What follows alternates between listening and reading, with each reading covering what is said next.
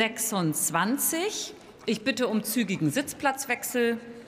Beratung des Berichts des Ausschusses für Bildung, Forschung und Technikfolgenabschätzung gemäß 56a der Geschäftsordnung mit dem Titel Technikfolgenabschätzung, Algorithmen in digitalen Medien und ihr Einfluss auf die Meinungsbildung.